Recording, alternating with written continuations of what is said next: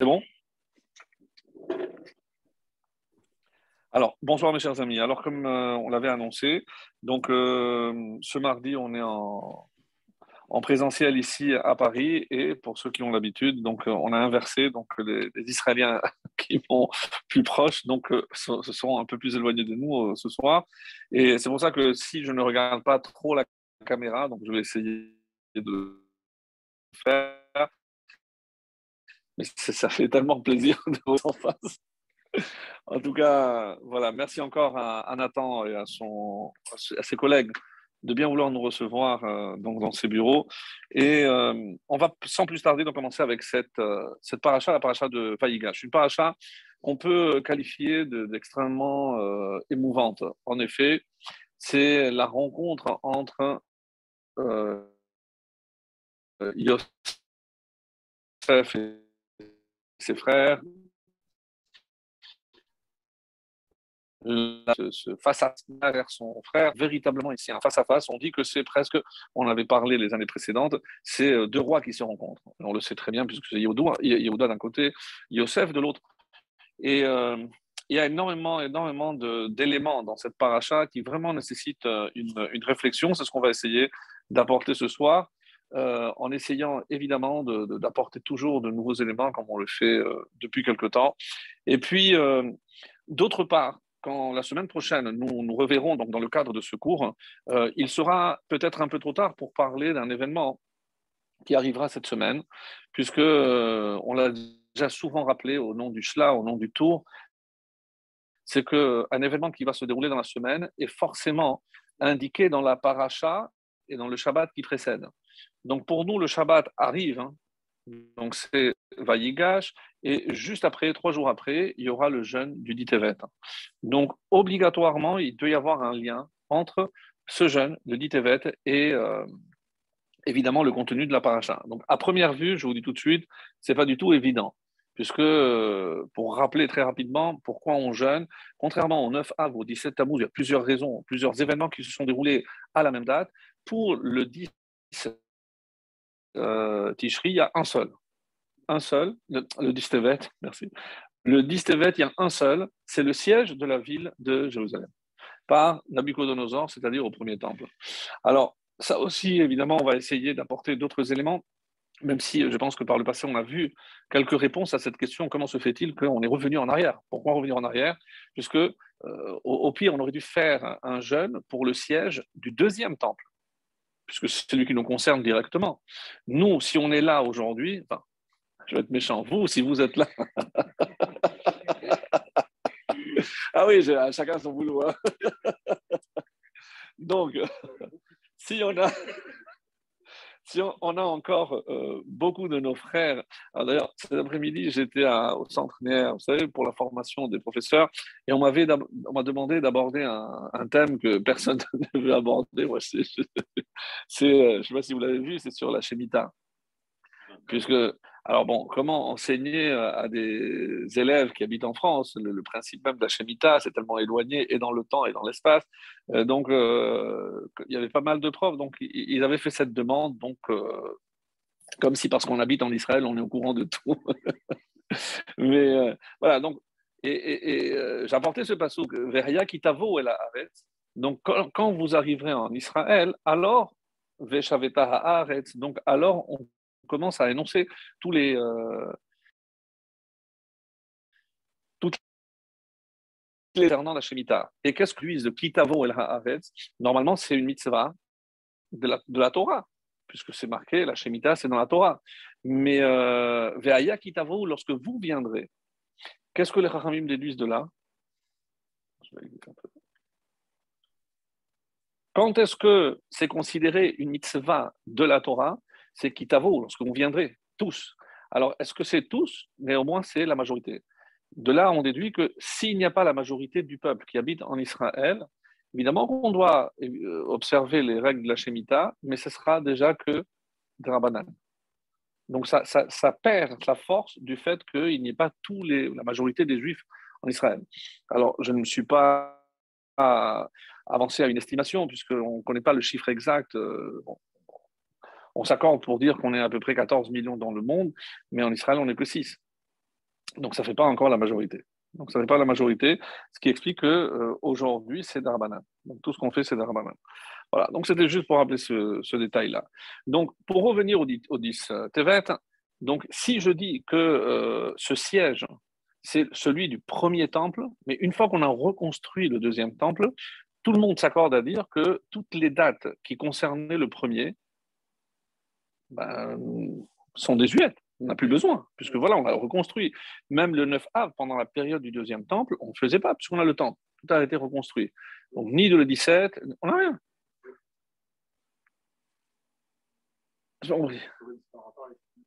Non, pour pas, c'est le seul jeune qui n'a pas, qui n'est pas lié, le jeune d'Esther. Je parle des jeunes, oui, oui, bien sûr, je parle des jeunes. Je parle des jeunes, des, Alors, euh, après, une fois que le deuxième, malheureusement, a été détruit, à ce moment-là, donc il y a eu un autre siège, il y a eu d'autres brèches. Euh, donc, par exemple, le 17 Tammuz, c'est les brèches du deuxième temple. Donc, c'est logique qu'on le fasse, puisque avant c'était le 9. D'après les textes qu'on a, la, première, la, première brèche dans le premier temple, c'était le 9 Tammuz et pas le 17.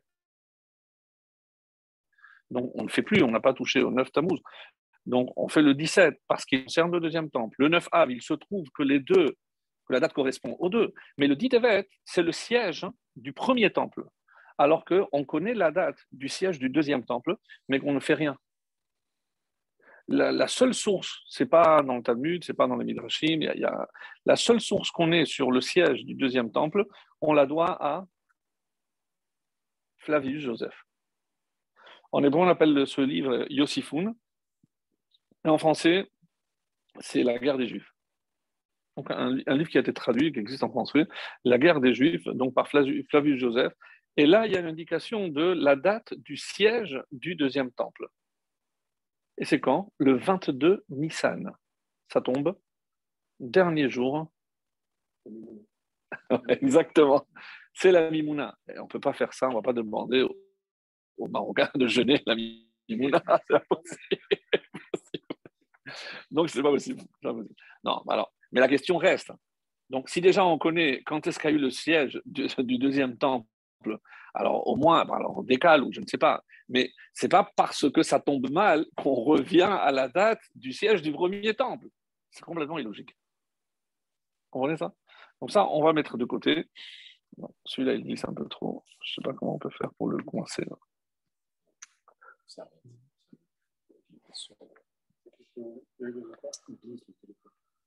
Oui, ça glisse, mais... Ah, ah, ah, non, non, j'avais glissé.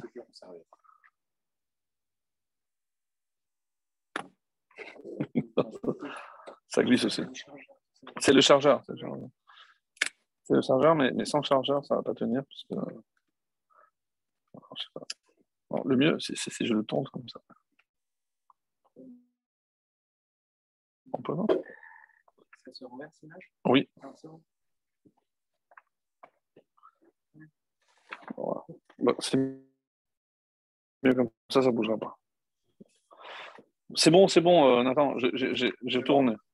J'ai tourné, c'est mieux.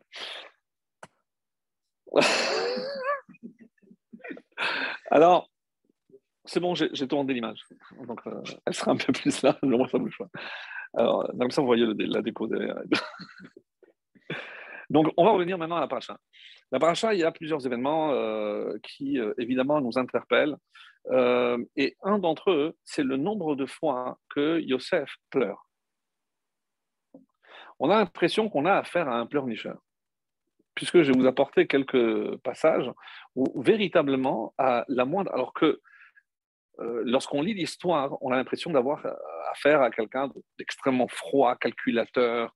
Il accuse ses frères d'espions. De, il ne laisse rien voir. Donc, vraiment, on a l'impression qu'on a quelqu'un d'extrêmement dur. Mais à la moindre occasion, le Acholit apeg, il n'arrivait pas à se retenir et il va pleurer. Il va pleurer. Et euh, sachez qu'on euh, avait rapporté ça l'année précédente, en tout cas au nom du Harizal, qu'il euh, aurait dû se retenir encore un peu plus. Vous vous rappelez certainement de, de, ne pas pleurer. De pleurer. Attends, c'est pas exactement comme ça qu'il faut le dire. C'est pour ça que je vais expliquer. Qu'est-ce que, le Harizal dit? S'il s'était retenu un peu plus, hein, Et il aurait pu faire en sorte que les frères s'excusent. Et si les frères s'étaient excusés, la faute aurait été complètement blanchie. D'où on a la preuve que cette faute n'a pas été entièrement pardonnée. Aujourd'hui, on la paye. Mais bon, on ne la voit pas directement. Mais ils sont revenus, ils sont fait exterminer. Où? Euh, On appelle Lady Martyr. Donc, et là, on va voir que euh, c'est assez, assez difficile de se dire que lorsque euh, le, César qui les convoque et qui leur pose la question à tous ces sages, euh, quand d'après votre Torah, si on vend un frère, quelle est la, quelle est la sentence? Et la mort. La mort. Alors ils ont dit, c'est la mort. Alors expliquez-moi pourquoi les frères de Yosef n'ont pas été condamnés. Et euh, ils l'ont vendu. Ils l'ont vendu. Indirectement, directement, et je vais apporter quelques détails supplémentaires à, cet épisode-là. Tout, tout, de suite, tout de suite, je vais l'apporter pour, pour que ça soit clair. Donc, il y a un victoire, il y a une discussion qui euh, se déroule entre Réhouven et Yehuda. C'est les deux tête de fil. Lorsque on est face au puits, euh, Yosef et de la viande, euh, on ne sait plus quoi en faire, Réhouven insiste pour le jeter dans le puits et Yehuda veut le vendre. Veut le vendre. La question est sur quoi ils ne sont pas d'accord? Le vendre en Égypte, on ne sait pas ce qu'il va devenir. Le jeter dans le puits, il, va, il va mourir. On avait expliqué qu'en plus, il ne voyait pas ce qui se passait au fond. Il, il, voilà. Alors, Réhouven dit, s'il est vraiment coupable, comme on le prétend, puisque nous, on s'est assis, on l'a jugé. Voilà, donc on sait très bien que ce n'est pas le serpent ou le venin qui tue, c'est la faute. S'il est fautif et qu'il y a vraiment, alors il mourra. Et moi, je reste convaincu qu'il n'est pas coupable. Donc, il va s'en sortir. Mais s'il ne doit pas s'en sortir, alors il mourra. Mais c'est une mort physique. Si on le vend en Égypte, beau comme il est, jeune comme il est, donc qu'est-ce qu'il va devenir? Donc même s'il reste en vie, mais dans quelles conditions il va rester en vie? Alors il va mourir spirituellement. Ça, c'est la discussion. Qu'est-ce qui est pire? Très intéressant. Finalement, qu'est-ce qui est pire? Mourir spirituellement ou mourir physiquement? C'est quoi? Pourim et Hanouka. Pourim et Hanouka. Pourim et Hanouka. Donc, qu'est-ce qui est pire? Alors, c'est ce que Réhouven maintient. Et c'est pour ça que Réhouven, qui finalement a raison, le jette dans le puits. Parce que pour lui, il n'est pas question de le vendre. D'ailleurs, quand euh, il y a un texte euh, à faire pleurer, la vérité, parce que qu'est-ce qui s'est passé pendant que Yosef était dans le, dans le puits? Eux, eux, ils se sont éloignés. Mais pourquoi ils se sont éloignés? À un moment donné, il y a marqué comme ça, ils se sont éloignés du puits, ils sont, sont assis, ils, ont mangé. D'abord, ça c'est la, réponse euh, simple, c'est que lorsque il y avait le Sanhedrin et qu'on devait condamner quelqu'un à mort ou le juger, le Sanhedrin jeûnait, jeûnait. Et donc, une fois que la sentence avait été émise, après seulement il pouvait manger. Et pour se rendre compte que condamner quelqu'un à mort, ce n'est pas une mince affaire. Donc, on jeûne pour être sûr qu'on ne va pas se tromper. C'est vraiment très fort. Donc maintenant, a l'unanimité, donc, donc on le vend parce que Din Rodef, sans rentrer dans le détail, donc après ils sont assis manger. Mais entre-temps, Yosef, c'est un, dans le livre qui s'appelle... Ah bah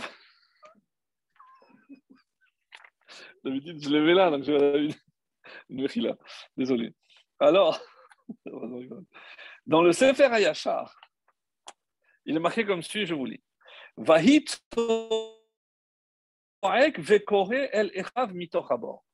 Yosef ne s'est pas tu. Tant qu'il était dans le puits, il a commencé à crier, à les appeler. Et il disait Im ilachem, combien même si j'ai fauté envers vous, Halo bene Abraham, Yitzhak Yaakov atem. Comme moi, vous êtes des descendants d'Abraham, Yitzhak Yaakov. Chez Imra Yatom Donc si vous voyez un Yatom, un orphelin, vous n'allez pas vous montrer plus cruel que les autres. Il part évidemment par rapport à sa mère, parce qu'il avait perdu sa mère. Ve'im ra'ev, si vous voyez quelqu'un qui a faim, affamé, yachileu, lechem, évidemment que vous allez lui donner du pain. C'est pour un étranger. Ve'im tame, yashku, et si vous voyez quelqu'un qui a soif, évidemment que vous allez lui donner de l'eau. Maïm, alors, Comment, pour un étranger, vous allez avoir, vous apitoyer et sur votre propre frère, frère qui est de la même chair, vous n'avez, pas de pitié Des propos très durs. Yosef ne s'est pas tué, c'est pas le petit qui s'est tué, on l'a jeté dans le puits, il s'est tué. Donc il a crié, il a crié. Il ne voulait pas l'entendre. C'est pour ça qu'ils se sont éloignés. C'est pour ça qu'ils se sont éloignés. Parce que tôt ou tard, c'est certain que un aurait craqué. C'est pas possible d'entendre ton jeune frère, même s'il a fait la pire des bêtises, et quand bien même, donc on est en train de parler, de, juger sur un fil, parce qu'on ne sait même pas vraiment quelle était la faute à, notre niveau. Mais, euh, s'asseoir parce qu'on doit manger et l'entendre pleurnicher et, et supplier, c'est pas humain, on ne pouvait pas. On pouvait pas. Et donc, et c'est pour ça qu'on dit qu'ils se sont éloignés. Et qu'après, les Midianim, en passant, ils ont entendu des cris, ils se sont penchés de l'eau, ils ont tiré Yosef. Donc après, eux, les frères, comme ça c'est marqué dans le village, ils sont arrivés, fait non, non, ça c'est, il est à nous, non, bah, si vous voulez, alors non, bah, alors on vous l'achète, avant, entre-temps les Ishmaélim sont venus aussi, et c'est eux qui finalement vont le faire descendre en Égypte. C'est comme ça que ça s'est passé. Donc, par plusieurs étapes. Pour pas l'entendre, c'est encore pire. Qu'il soit grave la faute encore. Qu'il soit Qu'il soit éloigné. Oui. Oui. Donc, je reviens maintenant à ce qui est dit par rapport à Sarah Malchut, les dix martyrs. Donc, euh, et c'est dans le, l'Akina qu'on lit euh, à Tisha effectivement, donc, où là, il est question justement de, euh, quand ils ont entendu cette sentence, ils ont dit on va demander au Kohen Gadol, donc il va demander si ça vient d'en haut. Et il a eu une révélation, il a dit oui, j'ai entendu par God, j'ai entendu là-haut que c'est une sentence et ça, ça, vous est tombé dessus, donc il faudra accepter comme ça vient. Et c'est de là on apprend que par exemple, parce qu'il était beau, euh, Yosef, donc on a pris un frère, il y a, un midrash qui dit on a, on a vu euh, chaque rave qui va être euh, torturé et tué, à qui il correspond. Vous imaginez Donc, on dit que Rabbi Yochanan, le, le, Kohen Gadol, qui était tellement beau, c'était Yosef. C'était Yosef. il y a comme ça tout un, truc magnifique. Mais bon, ça, fait mal au cœur. On dit, mais pourquoi Combien de temps s'est passé à peu près entre la vente de Yosef et euh, on parle ici des, Romains? À peu près 1500 ans. C'est quoi et, Hachem a laissé ce dossier dormir pendant 1500 ans dans son bureau? Peut-être que c'était un peu trop désordonné, il n'a pas trouvé. Alors sachez qu'il y a des sages qui ont posé cette question.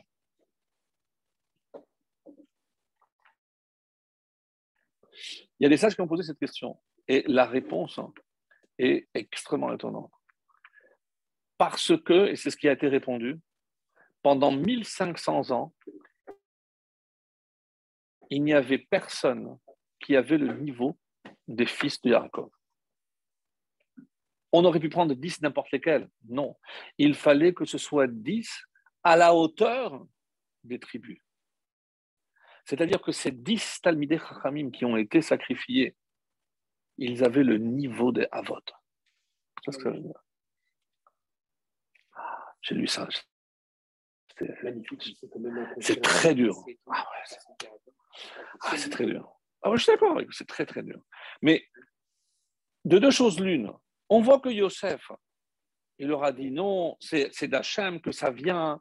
Donc, apparemment, c'est pour ça que euh, même en cherchant à. Vraiment, j'ai essayé de trouver encore des sources. C'est pas clair. Qu'est-ce qui manquait finalement? Qu'est-ce qui manquait? Que les frères demandent pardon. C'est-à-dire que même si, et à aucun moment il est dit que Yosef a pardonné, parce que même si dans ma tête ou dans mon cœur, je, je peux pardonner à quelqu'un, mais s'il n'a pas demandé pardon, c'est pas un pardon à 100%. C'est pas vous, Oui, c'est pas vous. Donc, et c'est ce qu'il a dit. Il dit non, ça vient d'Hachem, etc. Mais malgré tout, pour tous ces cris, vous auriez dû vous excuser. Vous auriez dû vous excuser. Et on dit que c'est l'une des raisons pour lesquelles, lorsque tous viennent et ils disent à leur père, Papa, Yosef est encore vivant, etc., il ne les a pas crus. Et euh, il y a un texte du Talmud qui dit, mais comment Les hadiths, les dix n'ont pas eu d'hallucinations, donc ils ont vu. Qu'est-ce qu'il dit Quelqu'un qui a menti une fois, je ne peux plus lui faire confiance.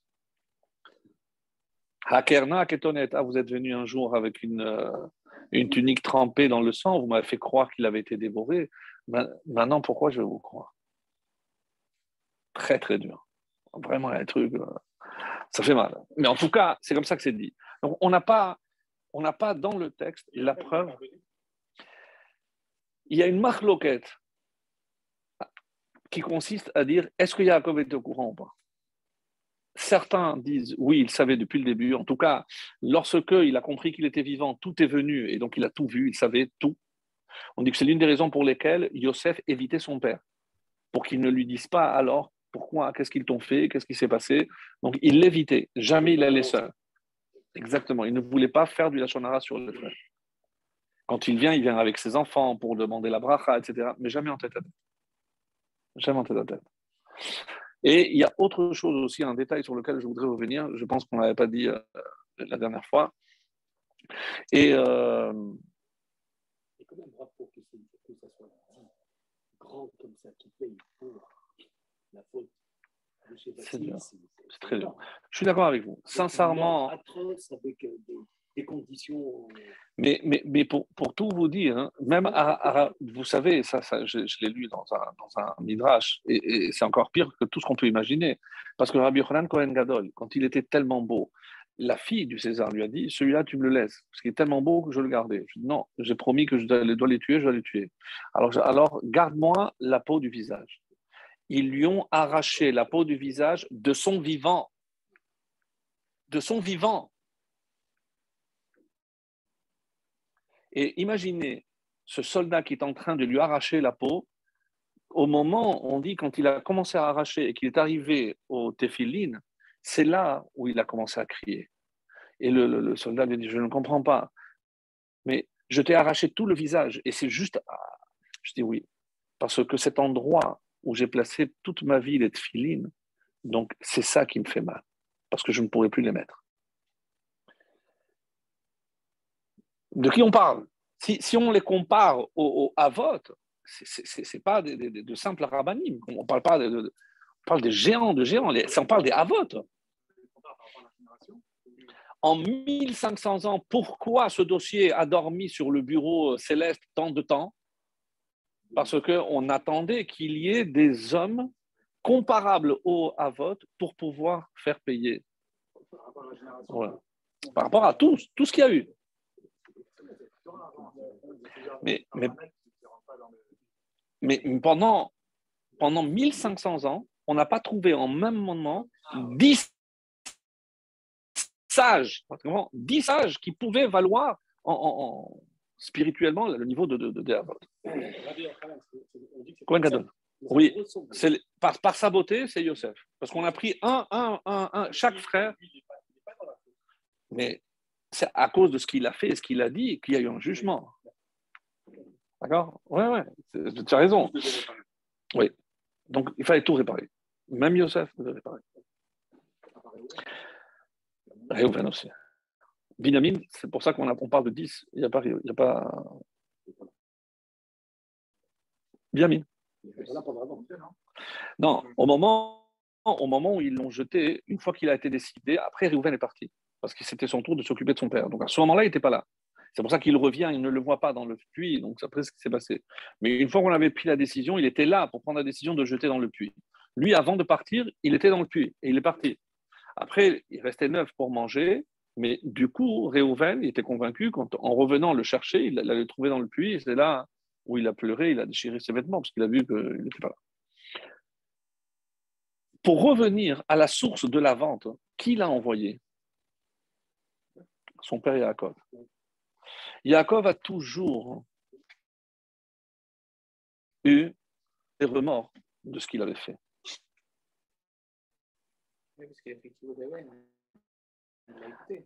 Évidemment, vu qu'il lui voulait du mal. Et comment, malgré tout, il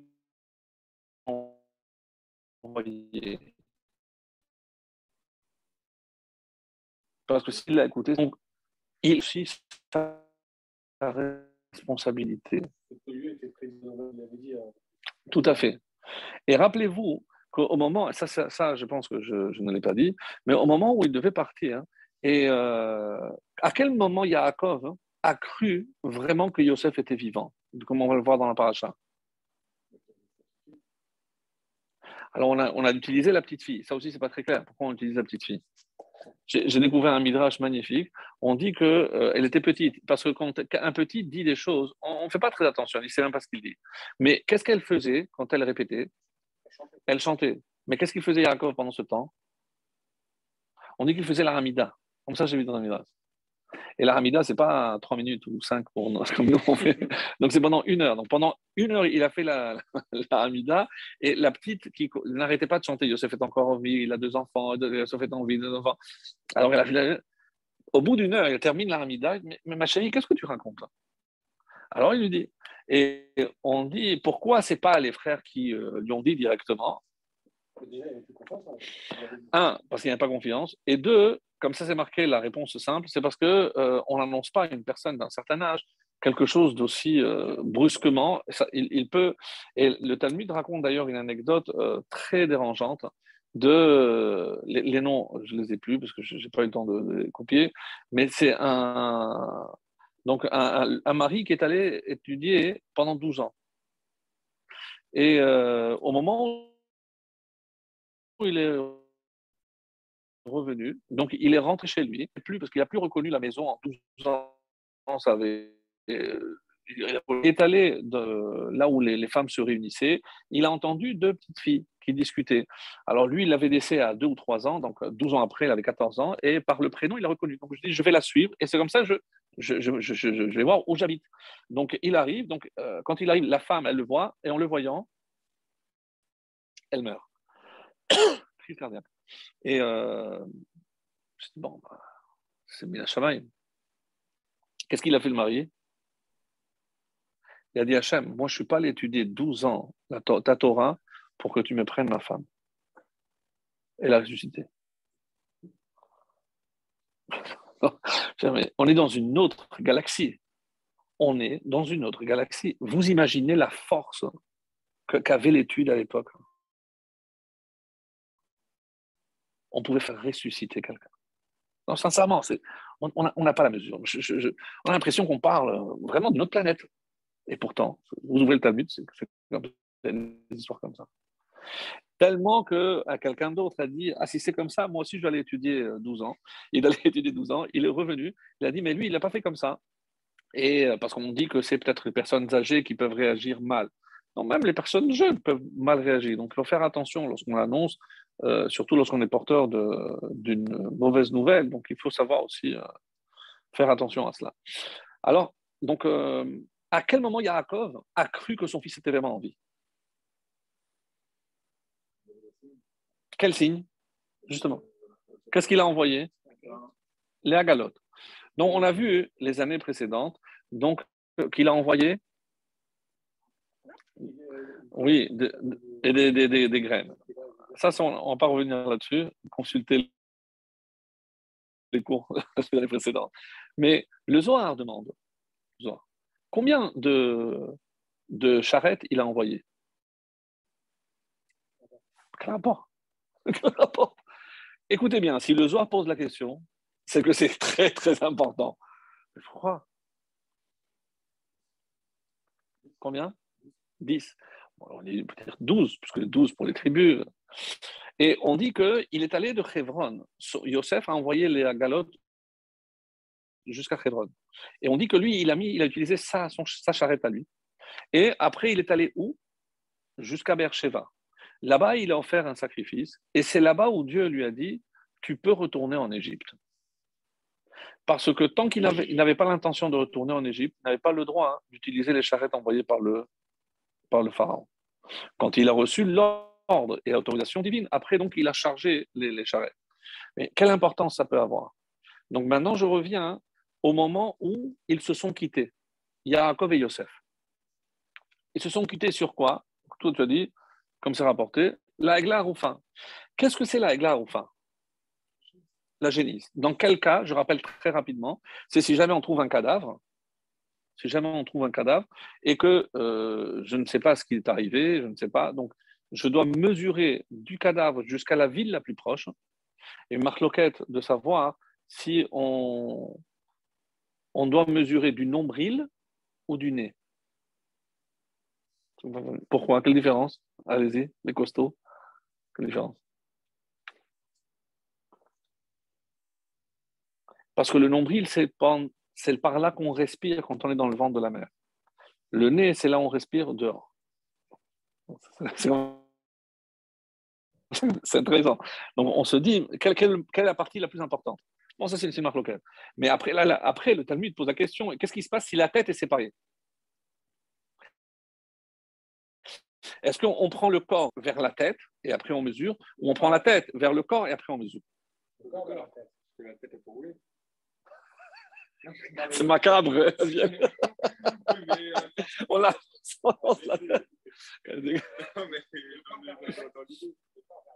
Le corps vers la tête. Le corps vers la tête, c'est la partie la plus importante vers le corps, donc, ou, l'inverse La tête, pour moi, c'est plus important. Oui.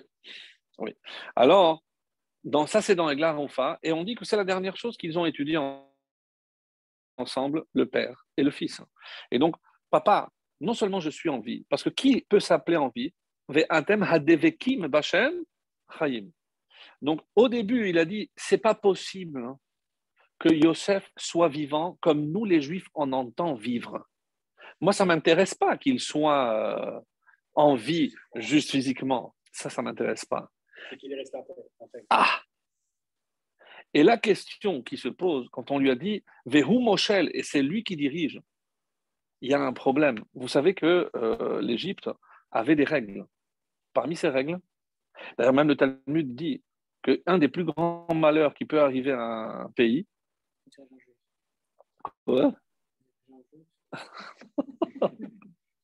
non, attention, ne parle pas, attention, attention. Un peu, un peu de respect pour notre ami Eric. non, que qu'un esclave devienne roi. il a fait changer les lois. Euh, Alors, tout le monde va lui dire, mais tu ne peux pas prendre un, esclave. Qui est le premier qui va lui dire, mais c'est pas possible ce que tu fais, Pharaon C'est son, son ministre, qui Potiphar. Celui qui l'a acheté. Je dis, écoute, je l'ai acheté comme un esclave, tu vas pas le nommer roi maintenant. Comment Yosef s'est défendu? Ça, je crois qu'on ne l'a jamais dit, ça. Très, très beau. Très, très beau. Et il se retourne, Yosef, vers le pharaon. Il lui dit Est-ce que vous vous rappelez lorsque il y a un couple qui est venu ici et qu'un de tes ancêtres, il a séquestré sa femme Il a dit Oui, bien sûr. Elle était tellement belle que même une fois qu'elle est partie, il a fait faire une effigie à son image à elle. Et cette effigie, cette statue, se trouve dans la chambre à coucher du pharaon. Alors qu'est-ce qu'il dit Yosef? Viens Potiphar, venez avec moi, je vais me mettre à côté et dites-moi si je lui ressemble. C'était de qui qu'on parle? Ça. Excellent, mais c'est excellent. Alors ils l'ont vu. Il dit, mais comment, tu, comment ton ancêtre a appelé Abraham? Mais tu es un roi parmi nous. Donc Abraham est un roi, Sarah est une reine, moi je suis descendant, donc je ne suis pas un esclave. Elle est magnifique. Elle est magnifique. Vraiment magnifique. Moi, celle-là, je, l'ai sortie toute chaude du four. On n'a jamais entendu ça. Mais c'est tellement beau. Tellement beau. Et c'est pour ça que tout le monde a accepté. Parce que ce n'est pas un esclave. Il était de lignée royale. Donc on revient, Yosef, vraiment un roi. Donc c'est vraiment c'est, magnifique. Alors, je reviens, les notes sont là. Il n'arrête pas de regarder. Après, je te non, j'étais, euh, à, part ça, dans, mon programme, j'ai fait la, formation euh, aussi pour, euh, à part mes formations pour les madrichim, ceux qui préparent les, les Donc, bon, ça fait deux, trois fois que j'essaie de faire ça. Ça aussi, c'est pour moi, c'est nouveau. Et à la fin, écoutez, vous n'avez pas un plan, vous n'avez pas des notes. Là, je me suis. Non, comme c'est la première fois, je n'ai pas encore. Euh, non, mais il faudra que je m'y mette. Il faudra que je m'y mette. Comment? Ouais, ils sont courants. Ils vont écouter ça. Alors, non, je leur ai dit, je écouter la vérité. À part ça, c'est euh, pas, pas spontané, mais c'est aussi. Euh, c'est de l'échange, c'est pas. Comment on le sent Bref, vous me connaissez. Alors, on, se, on, on, revient à, à Yarakov et Yosef. Ils, ils, parlent de Ega Oufa. Et c'est comme ça qu'on dit généralement. C'est que, voilà, mais Vayareta Agalot, vous regardez le texte, il a vu les charrettes et après il a compris que son fils était vivant. S'il voulait lui dire, et d'ailleurs, c'est pas très clair, parce qu'à un moment donné, il a dit s'il vous croit, c'est bien. Et s'il ne vous croit pas, après vous lui parlerez, vous lui direz que ce qu'on a étudié, c'est justement la génisse. Parce que ce que je n'ai pas terminé, c'est qu'une fois qu'on a mesuré, qu'est-ce qu'on fait? On va chercher les sages de la ville en question. Après, ils prennent cette génisse, ils brisent la nuque. C'est très rare parce que d'habitude, c'est toujours la chérita. Ils brisent la nuque. On avait parlé, on, doit tourner la tête vers le ciel, etc. Et une fois qu'on lâche le sang, donc les, les rachamim de cette ville doivent tremper les mains en levant la main en disant Yadenu Adamat nos, nos, mains, c'est pas nos mains qui ont versé ce sang. Alors, évidemment, la Gemara, rapporté par Rachid, mais quoi, mais on va suspecter. Fait non, mais parce qu'on n'a pas pris les précautions nécessaires. Et que s'il y a un malheur qui se déroule dans notre euh, périmètre, on, porte la responsabilité. Et là, euh, il y a un épisode très triste euh, que vous connaissez, mais qu'on n'a jamais fait le lien avec. C'est lorsque David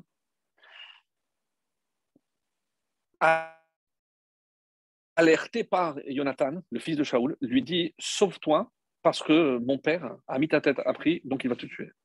Donc qu'est-ce qu'il a fait David? Il a pris, euh, il, est parti, et pendant deux, trois jours, il n'avait pas de quoi manger. Donc au bout de trois jours, il était euh, vraiment très très mal. Et il est arrivé dans Nov. Nov, c'est la ville qui était habitée par les Kohanim. Et ils lui ont dit, mais nous, tout ce qu'on a, c'est uniquement du pain de, mais qui est destiné au Kohanim. Mais comme ils l'ont vu dans un tel état, donc ils lui ont donné à manger ce pain-là. Et euh, Doeg, Doeg, qui était le conseiller de Shaoul, va voir Shaoul et lui dit Sache,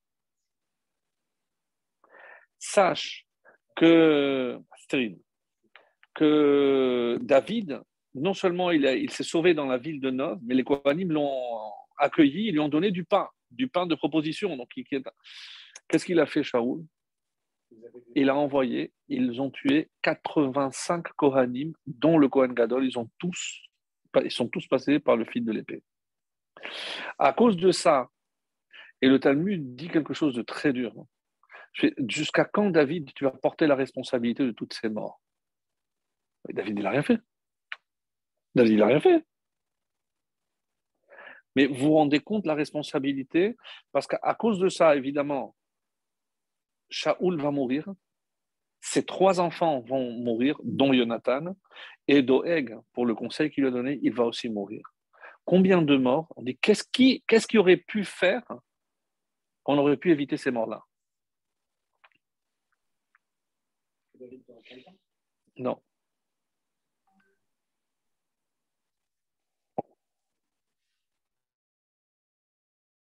Je crois que je l'ai dit. Qu'est-ce qu'il aurait pu faire? Je pense que c'est bon. J'espère qu'ils entendent. Qu'est-ce qu'il aurait pu faire? Quand Jonathan l'a renvoyé, s'il lui avait donné un sandwich, ce qu'on appelle en hébreu tzedal derrière, des provisions pour la route, eh bien jamais il, serait arrêté à Nov. La ville de Nov aurait pu être sauvée. Qu'est-ce qu'on dit accompagner quand on doit accompagner quelqu'un, c'est une mitzvah qui s'appelle l'Evaya. Donc vous savez que c'est très important. On dit au moins deux mètres. Quand vous accompagnez quelqu'un, donc deux mètres, pas, pas descendre jusqu'en bas, mais c'est très important. C'est une mitzvah extrêmement importante. Et donc, quand Yarakov a envoyé Yosef, il a fait, il a accompagné jusqu'à Beersheba. Et qu'est-ce qu'il a fait à Beersheba, Yaakov? Nous dit le Midrash, il a planté des cèdres. Je dis, papa, pourquoi tu fais ça? Je parce que dans quelque temps, lorsqu'on sortira d'Égypte, on aura besoin de ces arbres. Quand on descendra en Égypte, il faudra les prendre parce qu'avec eux, on va construire le Mishkan. C'est les, arbres. Tu dis, papa, mais, comment on va les porter? Comment on va porter ces arbres? Puisqu'il y a une description qui est donnée que la, plus petite faisait 12 amot, c'est 6 mètres.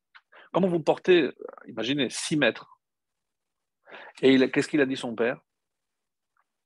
Ne t'inquiète pas, il y aura des charrettes pour les porter. Ah, ah, ah, ah. Donc pas Eglar ou Fala, ça les Agalot. Et son père lui dit, et il y aura combien de Hagalotes Six. Regardez dans le texte qu'on a lu à la Torah hier matin, à la fin de Hanouka. On fait le résumé de tout ce qui a été apporté. Chaque chef de tribu a apporté exactement le même nombre d'animaux, un taureau, etc. Et après, on dit six charrettes. Un commentaire dit pourquoi six charrettes? Si chaque chose a été multiplié par 12. Pourquoi les charrettes? Parce qu'à travers les charrettes, qu'est-ce qu'on voulait symboliser? Bravo, l'union du peuple juif. L'union. Le dernier message sur lequel se sont quittés, à part la Eglaroufa, c'est sache que ce n'est pas pour cet exil seulement d'Égypte où vous allez, mais pour tous les exils à venir, que vous sachiez que tant que vous resterez unis, vous n'avez rien à craindre. Parce que c'est grâce à cette union que vous pourrez porter la Shekhinah. Parce que les, les, krashim, c'est la, structure du, du, Mishkan. Mishkan, c'est la Shekhinah. Donc, quand il a vu les Agalot, alors Vatehi, il a, il, a, il a revécu. Il a compris qu'il n'avait jamais oublié. Maintenant, on peut répondre à la question pourquoi il a dit à ses frères s'il vous croit, c'est bien. Sinon, dites-lui, rappelez-lui rappelez la Egla parce que ça lui faisait de la peine. Pourquoi ça lui faisait de la peine? Parce qu'il se sentait responsable. Ah, mais David, il n'a rien fait. Mais oui, mais Dieu lui a dit, tu es responsable de la mort de tous ces gens. Donc, il est responsable de la vente, il est responsable de la disparition de son fils, il est responsable de tout ce qui va survenir par la suite, justement comme conséquence de la vente de son frère, de son fils Yosef. Voilà. Et donc, il s'en voulait tellement. Donc, qu'est-ce que Yaakov, qu'est-ce que Yosef est en train de dire à Yaakov? Non. Papa, c'est toi la tête. Et c'est la tête qui vient vers le corps, parce que c'est toi le plus important. Quand il lui dit Viens toi vers moi, moi je ne suis que le corps, la tête c'est toi. Tous ces messages, imaginez tout ça à travers les agalotes. C'est tout ce dialogue qui est caché à l'intérieur de ces trouvailles. Avant d'aborder encore d'Iteves, tout ça, c'est euh, quand les frères reviennent, ils disent Papa, il a dit que euh, si on n'amène pas le petit Binyamin, il ne veut pas entendre parler de lui. Pourquoi Yos, euh, Yarakov ne voulait pas envoyer Benjamin? C'est le dernier fils de Rachel. C'est le dernier fils de Rachel.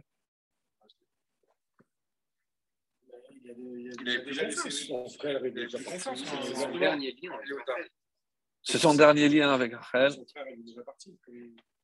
Alors, euh, il y, a, une question, puisqu'on a parlé des pleurs. J'aimerais revenir sur les pleurs. Avant que euh, Yosef commence à pleurer pour, plein de choses, il faut vous rappeler que euh, dans le texte, hein, quand Yaakov et, euh, et Esav se rencontrent, un pleure sur l'épaule de l'autre. Ça, vous savez. Donc, que Yaakov pleure, hein, il faut savoir pourquoi. Hmm? Là, il ne pleure pas du tout. Et quand Yosef et Binyamin pleurent, ah, il y a une question aussi très étonnante. Vaïgash et la Yehuda. Cette journée de rencontre, on sait quel jour de la semaine c'était? C'est le Shlach HaKadosh qui pose cette question.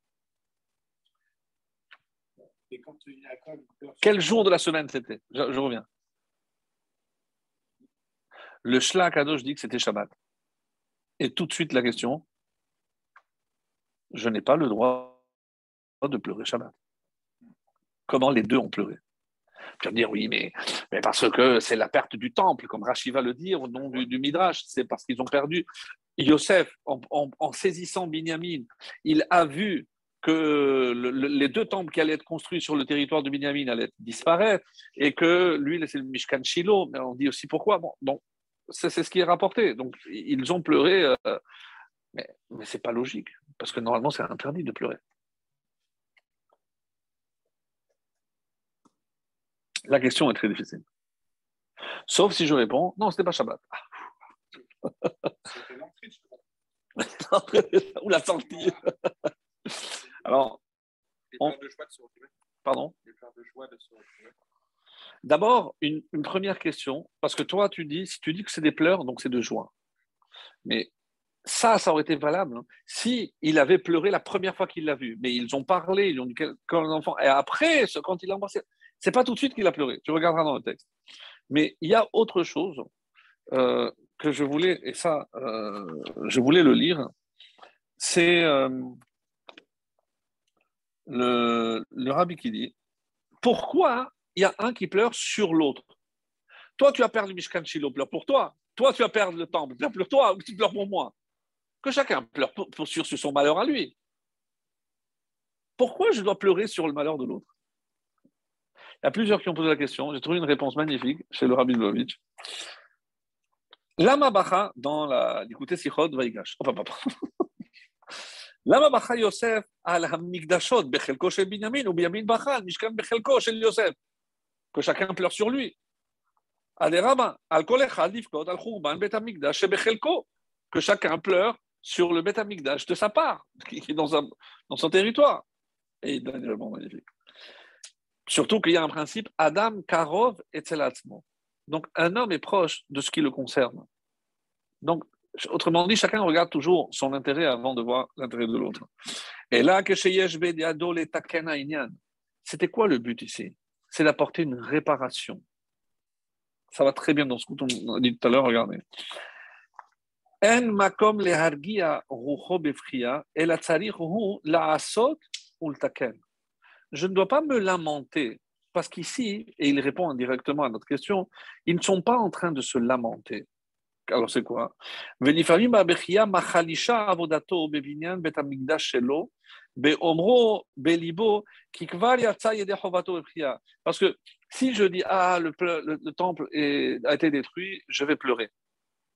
D'ailleurs, vous commencez à voir le lien aussi avec le Tevet, puisque tous ces pleurs sont liés à la perte du temple. Donc c'est dans cette paracha. Donc forcément, et, et, le Tevet est annonciateur de la destruction du temple deux ans et demi après.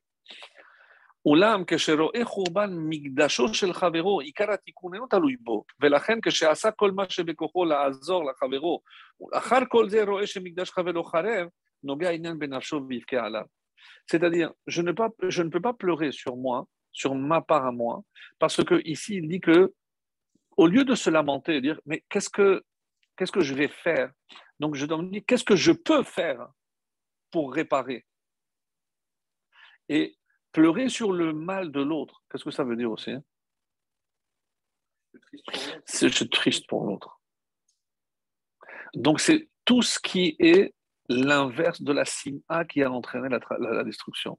Au contraire, cette empathie que j'ai vers l'autre, parce que peut-être que je n'ai pas fait suffisamment pour empêcher la destruction de l'autre.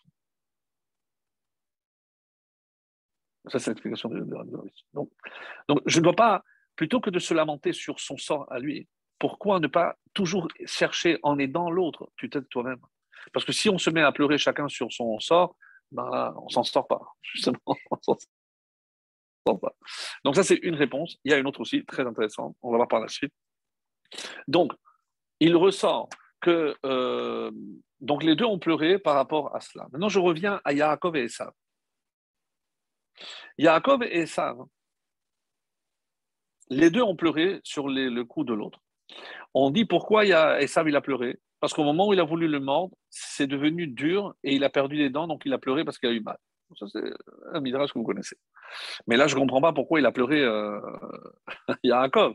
Au contraire, il, aurait dû être content, puisqu'il a été protégé. Il aurait pu le tuer en le mordant.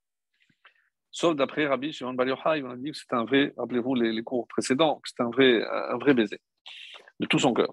Donc, il est rapporté que quand Yaakov s'est prosterné sept fois devant Esav, et malheureusement, il va voir que tous vont se prosterner, puisque toute sa famille s'est prosternée. On dit à cause de ça, les temples seront détruits. On va perdre Shiloh, on va perdre le premier temple, on va perdre le deuxième temple. Et pourquoi il pleure deux fois aussi euh, Binyamin? Parce que Shiloh, c'est d'abord, ils ont apporté le Mishkan du désert, premier. Et après, ils l'ont construit en pierre, en dur. Donc, en fait, c'est comme si on avait deux. Le Mishkan, où c'est une tente, donc c'est pour ça qu'il y a aussi le pluriel. Parce qu'ils sont prosternés. Voilà, on l'avait dit. Tout à fait. Mais de toute façon, c'est deux avis. On a vu souvent ça. Donc là, on suit maintenant une autre piste. Donc, il s'est prosterné. Et lorsqu'il a compris l'erreur, Yaakov, il s'est rapproché de Esav. Et pourquoi il a pleuré?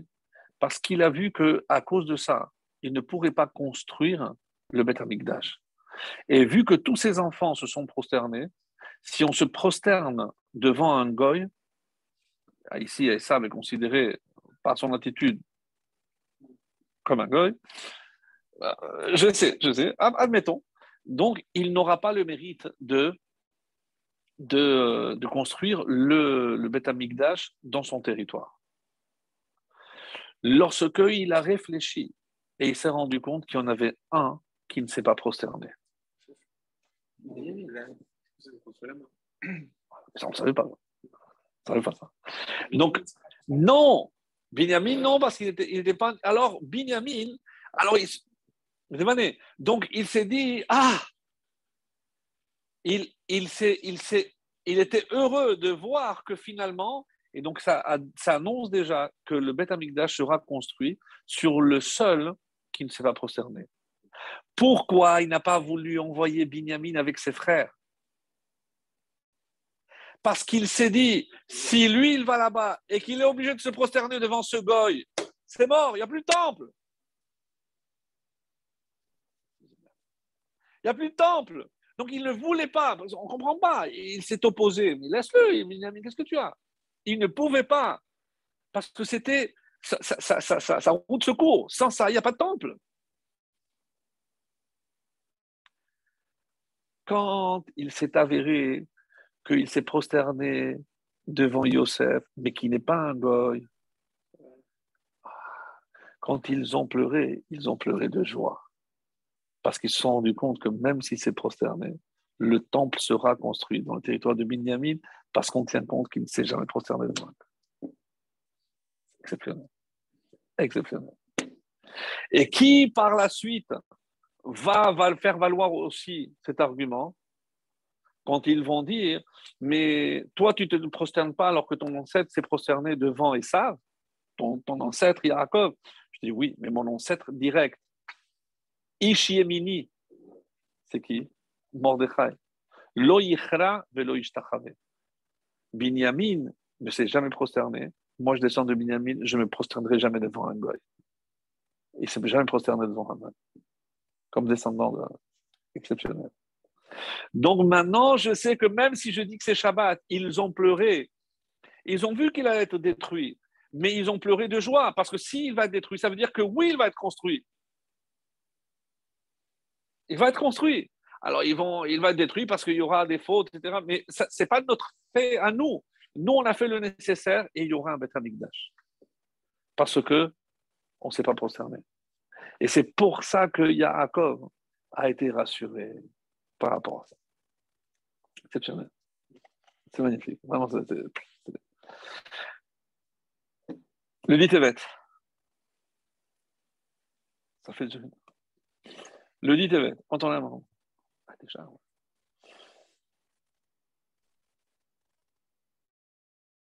Donc, je repose la question.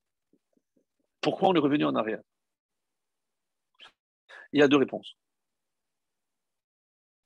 Et les deux, c'est celui qui s'est euh, vraiment penché sur cette question, sur le dit c'est le Khatam Sofer. Le Khatam Sofer a écrit un ouvrage exclusivement pour expliquer quelle est la gravité ou l'importance de dit. Et il commence par un détail, je ne sais pas si on en avait déjà parlé, c'est euh, avant que Hillel Azaken ne fixe le calendrier qui nous est parvenu jusqu'à nos jours, puisque nous aujourd'hui on se base sur le calendrier fixé par Hillel Azaken, il a fait en sorte que le dit Tevet ne tombe jamais Shabbat. Ça veut dire qu'avant son calendrier, ça pouvait tomber Shabbat. Et si je dis que ça pouvait tomber Shabbat, ben, qu'à cela ne tienne, le 9 Av aussi peut tomber Shabbat. Qu'est-ce qu'on fait? On décale. Donc, si ça tombe Shabbat, on décale après. Tous les jeûnes sont décalés après. Comme Tisha B'Av, on jeûne à la sortie de, Shabbat. Sauf Kippour. C'est Kippour tombe Shabbat, c'est le seul. Alors, qu'est-ce qu'on aurait pu dire? Kippour, c'est de la Torah qui pour c'est de la Torah. Donc, si Hachem dit, euh, si ça tombe le 10 de Tishri, ben, je ne peux rien faire. C'est la Torah qui m'ordonne de jeûner le 10 Tishri. Même ça tombe Shabbat. J'aurais pu dire ça. Il y a dans Masechet Brachot tout un passage hein, qui parle des rêves. Et il y a certains rêves qui sont prémonitoires et qui annoncent un malheur pour la personne qui fait ces rêves. Comme on est la nuit, on ne va pas en parler, parce qu'on dit qu'à force de penser, ça, vient. Donc c'est marqué. Alors, sachez que si je fais ces rêves-là le vendredi soir, je dois jeûner Shabbat. Pourquoi c'est tellement fort? Vous avez entendu ça Bon, un, plus simple, c'est si on tombe d'un cheval. Ben, lorsqu'on voit le pauvre, le, premier, euh, Christopher Reeves, pour ceux qui connaissent. Superman. Bah, le pauvre, il est tombé de cheval. Euh, regardez ce qui est arrivé. Donc, euh, non, mais on dit que ça représente qu'on va, on va tomber de, statut. On va... Donc, il y a, y a, des choses graves. En tout cas, Kippour, va jeûner. Mais, en tout cas, Shabbat, c'est très rare qu'on jeûne Shabbat. À part Kippour, il n'y a rien d'autre, à part ce, ces rêves. Et on dit, pourquoi pour les jeunes, hein, les autres jeunes, on les décale. Et ici, si je rêve sur euh, quelque chose de mauvais, je dois jeûner même Shabbat. Alors que c'est pour moi tout seul. Un jeûne, c'est un jeûne collectif. Hein. Ça concerne le clan d'Israël, ça concerne la collectivité d'Israël. Pas, que moi. Là, c'est personnel. C'est quelque chose qui m'arrive à moi. C'est personnel. Donc, c'est bon. Je, veux dire, je vais faire un éder, je vais jeûner lundi ou dimanche. Et on dit comme ça, la réponse qui est apportée, lorsque c'est un rêve qui est prémonitoire, c'est-à-dire sur ce qui va arriver, donc on jeûne le Shabbat. Le 9 av, pourquoi on jeûne? Parce que le temple a été détruit. C'est le passé.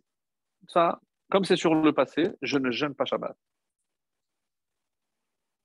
Donc reste le dit Comment je peux dire que sur le dit mais que les choses soient claires? Et ça, avant de répondre directement à la question, qu'est-ce qui s'est passé ce dit événement Alors, on a vu Nabucodonosor, il arrive avec ses soldats, il entoure. À l'intérieur de Yerushalayim, on, tremblait de peur? Non, pas du tout. Il y avait un Birion, il s'appelait Avika Ben Gevirti inconnu au bataillon. Donc c'est un miracle qui raconte ça. Il était tellement fort que lorsque ils avaient des catapultes, les, euh, les, les, les, les, Casdiens, bah, Babyloniens, lorsque la pierre arrivait, donc lui il se tenait devant la muraille, il attrapait la pierre en plein vol. Il la prenait, Hulk, et il la relançait, il les massacrait. Astérix. Ah, c'est plus Obélix là. et, et donc, à l'intérieur de la ville, des murailles, eh, on n'avait rien à craindre. On a Avika, que Dieu le bénisse, que Dieu donne la force. Donc on était tranquille, on n'avait rien à craindre. Pour plus de sûreté, et ça c'est un midrash aussi qui n'est pas très connu, qu'est-ce qu'ils ont fait les Juifs lorsqu'ils ont vu qu'ils ne lâchaient pas les autres Ils ont dit c'est bon, je sais ce qu'on va faire. Ils vont, on va faire appel parce qu'on avait contracté une alliance de, comment ça s'appelle en français ça? De non d'ingérence ou, si, quelqu'un m'attaque, tu t'engages à m'aider. Vous voyez ce que je veux dire? Un pacte comme ça. Et avec qui Israël avait fait un pacte? Avec l'Égypte. Donc, allô, monsieur le ministre euh, de la guerre, on nous attaque comme on l'avait convenu, vous venez nous aider. Alors, qu'est-ce qu'ils ont fait? Ils ont pris leur flotte et ils ont pris la mer pour aller aider Israël contre les euh, Babyloniens. Quand ils sont en pleine mer, ça, ça aussi j'ai découvert un truc. Euh, quand ils étaient en pleine mer, à un moment donné, ils voient plein de cadavres flotter. Qu'est-ce qui se passe? Alors ils demandent à leurs sorciers, ils demandent à leurs euh, à leurs conseillers, qu'est-ce qui se passe? Et les sorciers leur disent, vous savez ce qui s'est passé ici il y a 900 ans, lorsque les Juifs sont sortis et nos ancêtres, les Égyptiens, les ont suivis, la, la mer, la mer s'est refermée et tout ce que vous voyez, c'est les cadavres de vos ancêtres qui sont morts à cause des Juifs. Quoi? Si c'est comme ça, bravo. Demi-tour. Demi-tour. Entre-temps, les Babyloniens, ils n'ont pas su qu'ils avaient euh, fait demi-tour, donc ils ont, eu, ils ont eu peur, ils ont lâché. C'est pour ça que ce, ce, ce siège a duré deux ans et demi. Deux ans et demi, jusqu'à la première brèche et après la destruction, je connais pas. Donc, on n'avait rien à craindre. On avait des renforts, on avait le Hulk, notre Hulk personnel. Donc, on n'avait pas peur.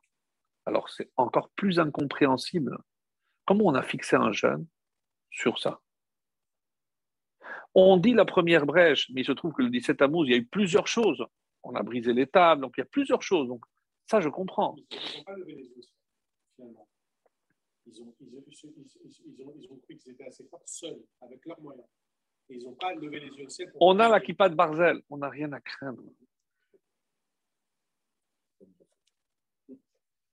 On a notre dôme de fer, on n'a rien à craindre. Non. Il y a quelque chose au-dessus. Qu'est-ce que Hachem leur a lancé? Je dis, mais vous vous trompez. J'attendais que vous fassiez Teshuvah. J'attendais que vous fassiez Teshuvah. Pourquoi je vous ai envoyé Nabucodonosor? Et pire de tout, c'est quoi? C'est que Nabucodonosor, pourquoi il a insisté deux ans? C'est quand même beaucoup. Il a compris que lorsqu'il est arrivé le dit Tevet, hein, c'était quel jour? Khatam Sofer le dit. C'était un Shabbat. Et il a dit si Hachem m'a fait arriver ici un Shabbat, c'est parce que les Juifs n'ont plus le mérite du Shabbat pour les protéger. Je vais continuer parce que je sais que je vais finir par les avoir.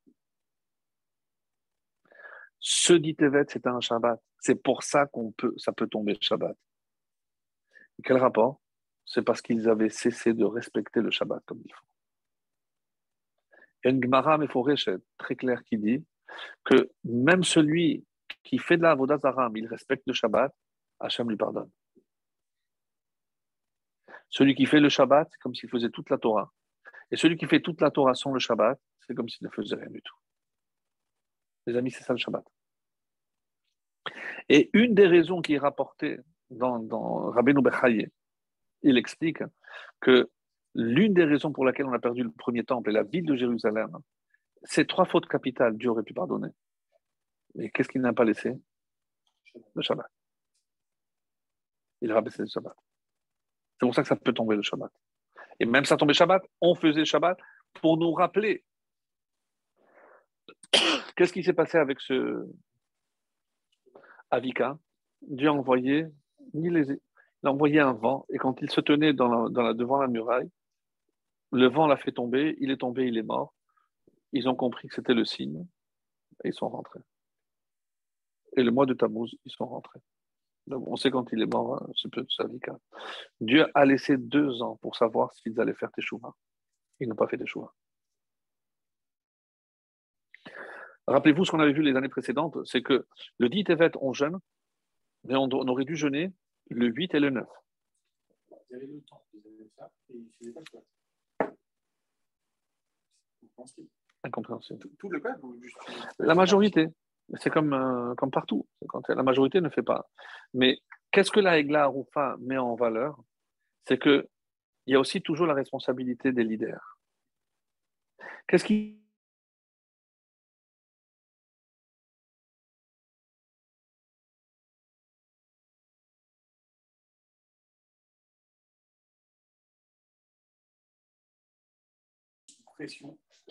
qu'il sort le mieux de lui-même, le meilleur de lui-même. Ouais.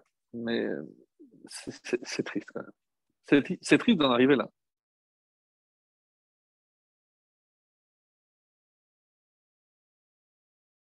Donc, je vais jeûner le 8, le 9. Je n'ai pas encore répondu à la réponse que donne notre Khatam Sofer. Hein. Mais le 8, pourquoi? Traduction de la Septante en grec. Oui, vous vous rappelez, on avait déjà parlé. Le 9, le Shulchan Arour, le Bet Yosef dit on, avait l'habitude de jeûner, mais je ne sais pas pourquoi. Mishnah Boura, Rafet explique que nous, les Ashkenazim, on a, dans les Selichot qu'on fait le jour du Ditevet, il y a un passage où on dit que ce mois, tu nous as frappé à trois reprises. Et on dit parce que on a traduit, et la deuxième, c'est parce que c'est la mort de Ezra Hasofer, le prophète. Ça aussi, c'est un peu incompréhensible. Pourquoi? Parce qu'on ne meurt pas lorsque Yecheskel ou Yirmiyahu ou, ou Yishayahu est mort, on ne sait pas. Il y en a qui veulent rajouter que même euh, aussi. Les deux sont morts le même jour.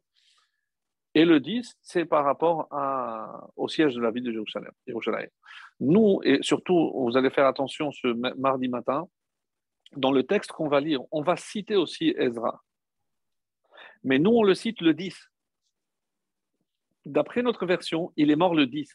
Mais comme le 10, il y avait déjà le siège, donc on a dit on va le déplacer au 9. Parce que sinon, on va oublier qu'il est mort aussi le 10. Donc on va, on va mettre le 9. Mais il y a une autre version, moins connue. Qu'est-ce qui s'est passé le 9 Et c'est pour ça que le Beth n'a pas voulu le dire. Parce qu'il ne voulait pas le dire, il ne pouvait pas le dire. C'est la naissance de JC. Et on comprend que finalement, les trois sont liés.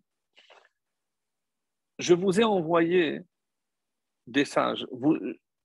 parce que si, on réfléchit, quand Moshe a donné la Torah, Ba'er Hetev, qu'est-ce qui, qu'est-ce qui est marqué là-bas? Que la, Torah a été traduite dans les 70 langues. Donc le, grec aussi.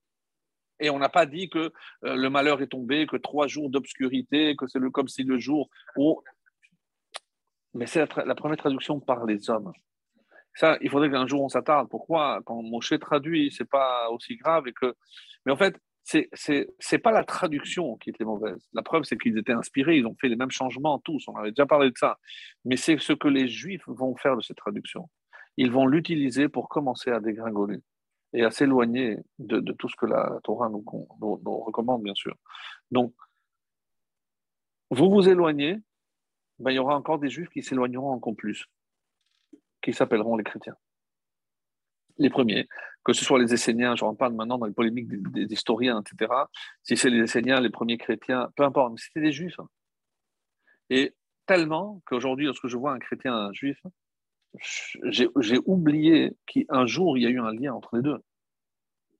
C'est tellement éloigné l'un de l'autre que c'est impossible d'imaginer qu'un jour, on descend de la même branche, comme eux le prétendent en tout cas. C'est impossible. Et, pardon? Pas pour, non dès qu'aujourd'hui, considérés comme Obdé Avodazara, ils sont plus juifs. La preuve, c'est que je ne peux pas prier dans leur, euh, dans leur lieu de culte. Alors que pour un musulman, oui, je, je, je peux rentrer dans, un, dans une mosquée. Ouais. La halakha, je peux rentrer prier dans une mosquée. Il n'y a rien, pas de signe. Alors, justement, et pourquoi Esav? Parce qu'on dit que Esav, Parce qu'on dit que Esav, c'est le précurseur du christianisme. En s'éloignant de son frère, c'est lui qui va faire le précurseur, comme Ishmaël, le précurseur de l'islam. Donc c'est pour ça que c'est dit. Et donc, le 10, on a dit que c'est le début de la perte du Beth Amikdash, donc de la Shekhina. Donc de la Shekhina. Reste maintenant à expliquer, c'est-à-dire qu'avant, c'est les Chassidim Rishonim, on avait la force, on pouvait jeûner trois jours consécutifs. Et euh, rappelons-le que dans la distribution des mois, puisque euh, Esav, pour revenir à Esav, il y a eu un héritage, chacun a eu un héritage. Euh, Yaakov a eu, on va dire, grosso modo, huit mois, et Esav a eu quatre mois. Tammuz, Av, Tevet et Shevat.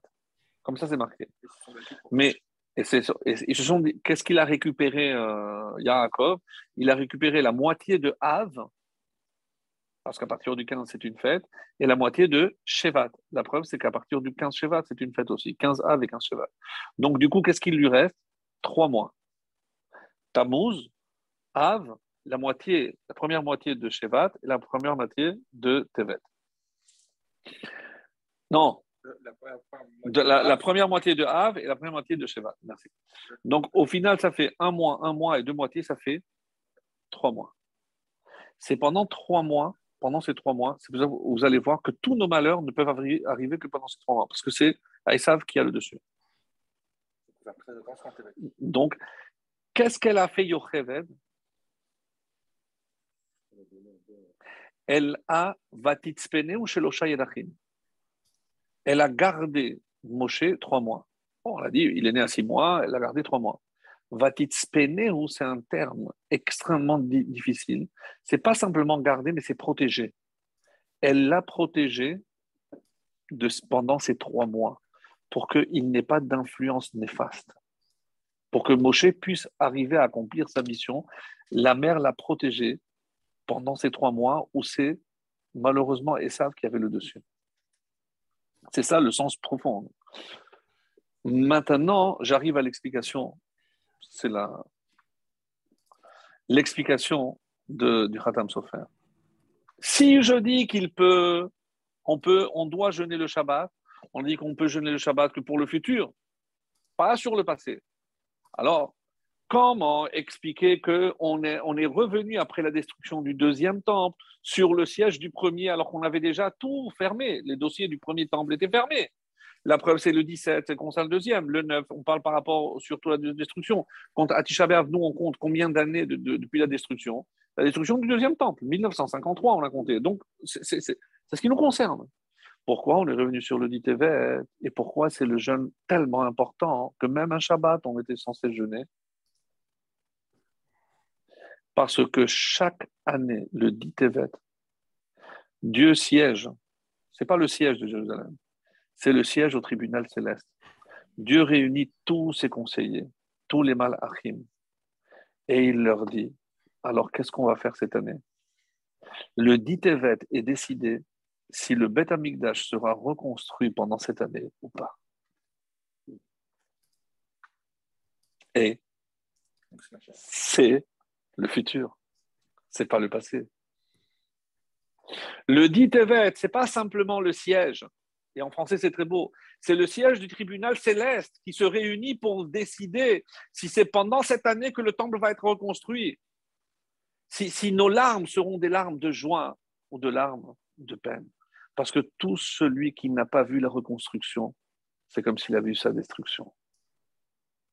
Donc mardi prochain, quand on se reparlera le soir, ce sera déjà passé, on aura déjà mangé. Mais il, aura déjà été décidé. Si la prochaine Hanoukia sera la menorah que le Amikdash, que le Kohen Gadol va allumer dans la Beth Amikdash Donc à nous peut-être de pleurer avant, par, pour de tristesse, mais pour que les, les larmes qui viendront après soient des larmes de joie. Bezat. Voilà, mes chers amis, pour ce soir.